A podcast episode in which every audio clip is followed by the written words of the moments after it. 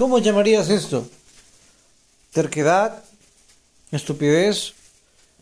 ¿Imbecilidad? ¿Ignorancia? Y aquí les voy a dar unos casos a los cuales no sé cómo llamar, no sé si llamar terquedad, no sé cómo llamarlo, pero creo que esto nos afecta a todos. Y créeme que no hay desperdicio en esto. Yo sé que esta afirmación para muchas personas les va a decir, pero ¿qué le pasa? ¿Por qué dice eso? ¿O de qué estás hablando? Y déjame darte un poco de contexto.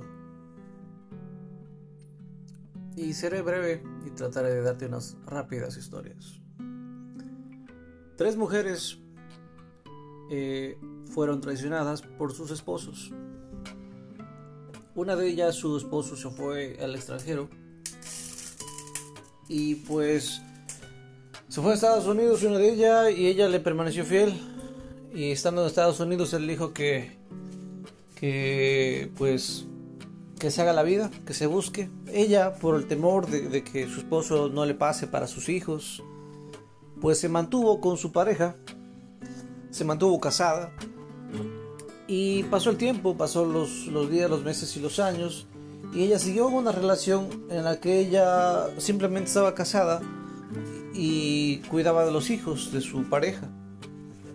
Pasaron los años, los hijos crecieron y como es parte de la vida, cada hijo toma su rumbo.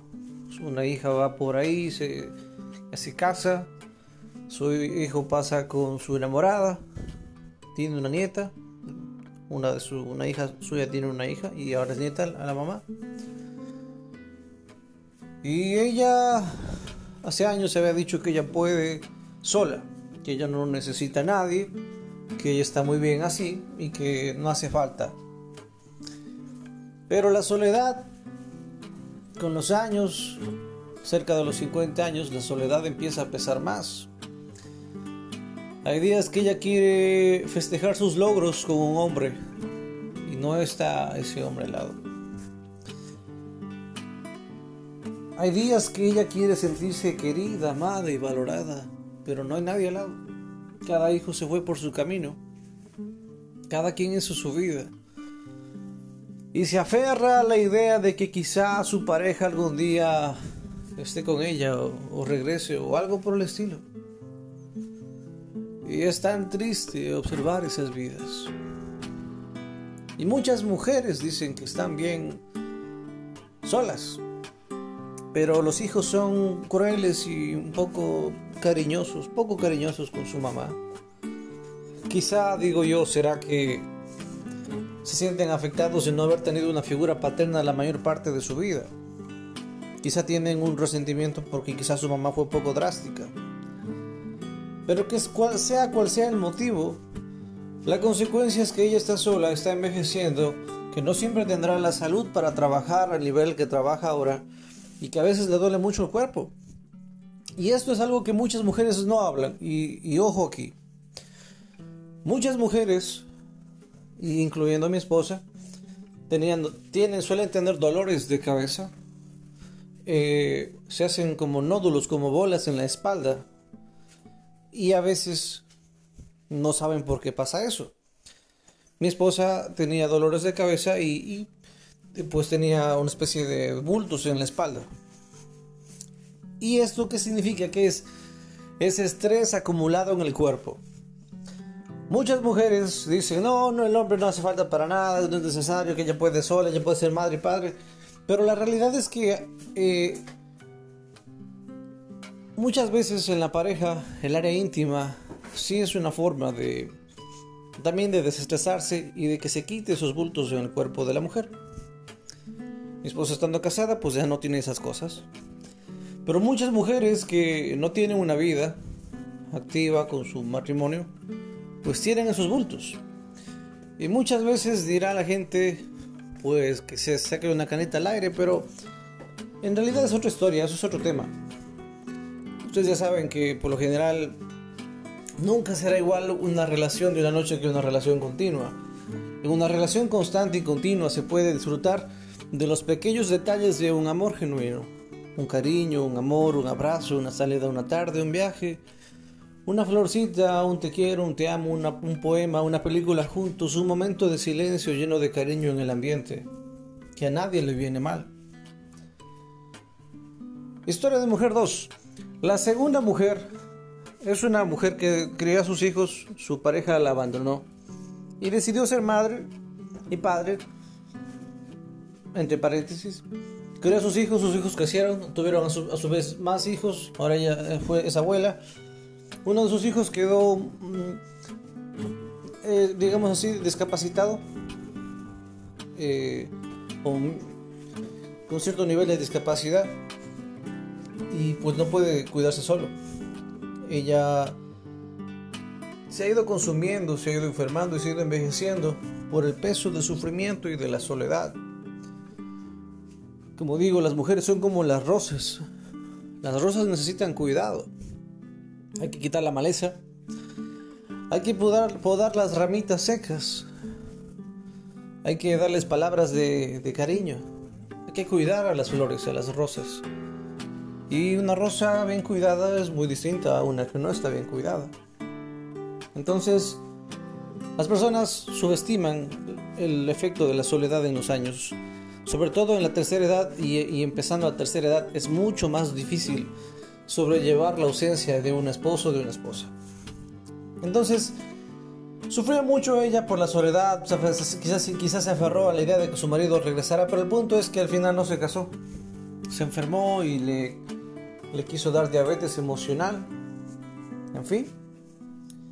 Y yo también le aconsejé a esa mujer que se case, porque le, técnicamente la Biblia habla de que cuando un hombre traiciona a una mujer, le es infiel, comete adulterio, pues la Biblia le da la posibilidad de rehacer su vida y casarse de nuevo porque ella no falló, falló su pareja, su esposo. No es lo ideal, pero a veces hay casos en los que muchos hombres abandonan a mujeres y se van para siempre y hacen una nueva vida estas mujeres sufren mucho. Entonces estamos en la época donde se dice que la mujer no necesita de nadie, pero la verdad es que todos necesitamos de alguien. Los seres humanos no somos eh, como los lobos solitarios que están solos en el mundo, no, no. Somos animales sociales, hablando biológicamente. Somos seres que necesitamos un poco de, de contacto, un poco de cariño, un poco de afecto. Y está demostrado que cuando una gente decide desfogarse en noches de, sexo, lo único que hace es bajar su autoestima a largo plazo, va dañando su autoestima. Entonces a lo que voy es, ¿por qué la gente espera estar sufriendo, perder su salud, ver cómo su vida ha pasado y no la ha aprovechado en el área emocional sentimental? Muchas mujeres exitosas se lamentan de que no hay hombres que se interesen en ellas, aunque ellas tienen dinero, éxito y todo, pues muchos hombres no, no están interesados en ellas. Y el punto es este, que a veces no somos equilibrados, que a veces debemos aprender a entender que hemos fallado, que hemos perdido y que debemos coger los pedazos y entender que somos, es necesario una pareja.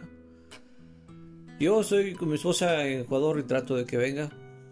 Y ciertamente noto la necesidad de que mi esposa esté aquí.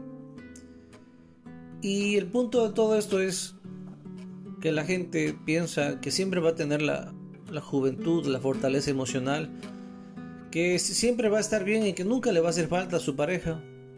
Pero es una mentira que con los años se nota más, tanto el hombre como la mujer. A medida que pasan los años, no todos, habrá excepciones, pero sus ganas de sexo aumentan. Y la frustración sexual es un problema. Por eso, si tú no tienes el don, como la Biblia llama don de continencia, es la gente que prácticamente nunca le hace falta tener sexo. Entonces, si la gente tiene ese don, esa capacidad, maravilloso, pues que pueden estar solos todavía si quieren, pero el resto de las personas que no somos así, es necesario ser casado y tener una vida y un matrimonio y un hogar. Entonces, resumiendo, ¿por qué no aceptamos? ¿Por qué no decimos es verdad? Sí necesito a alguien en mi vida. Es verdad. No creo que haya algo malo en querer ser querido o en querer ser amado. No hay nada de malo en ser romántico con una mujer, no hay nada de malo en abrirle la puerta del carro o cargar las compras. o consentirla un poquito ocasionalmente. No hay nada de malo. Eso no refleja debilidad. Simplemente refleja aprecio. Cuando tú le abres la puerta del carro a, un viejito o una mujer anciana, pues estás mostrando respeto, cariño, afecto. No puedes basar tu forma de ver la vida en un grupo de gente resentida. Y el feminismo de ahora es muy diferente al feminismo inicial. El feminismo actual se basa en el odio al hombre, al macho. El feminismo en sus orígenes se trataba de mujeres que buscaban mejores derechos y oportunidades para tanto el hombre como para la mujer, para que sean iguales ante la ley. Y ha triunfado porque la mujer generalmente tiene, muchos países tiene más derechos que el hombre.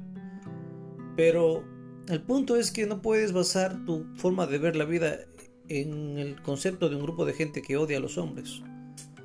Yo amo a mi esposa y realmente recomiendo a las mujeres que si ustedes ven que los hombres que encuentran no valen la pena, pues maduren, hagan libros de crecimiento eh, emocional, espiritual, profesional, léanlos, desarrollense, investiguen, crezcan como seres humanos y eventualmente encontrarán gente de su entorno.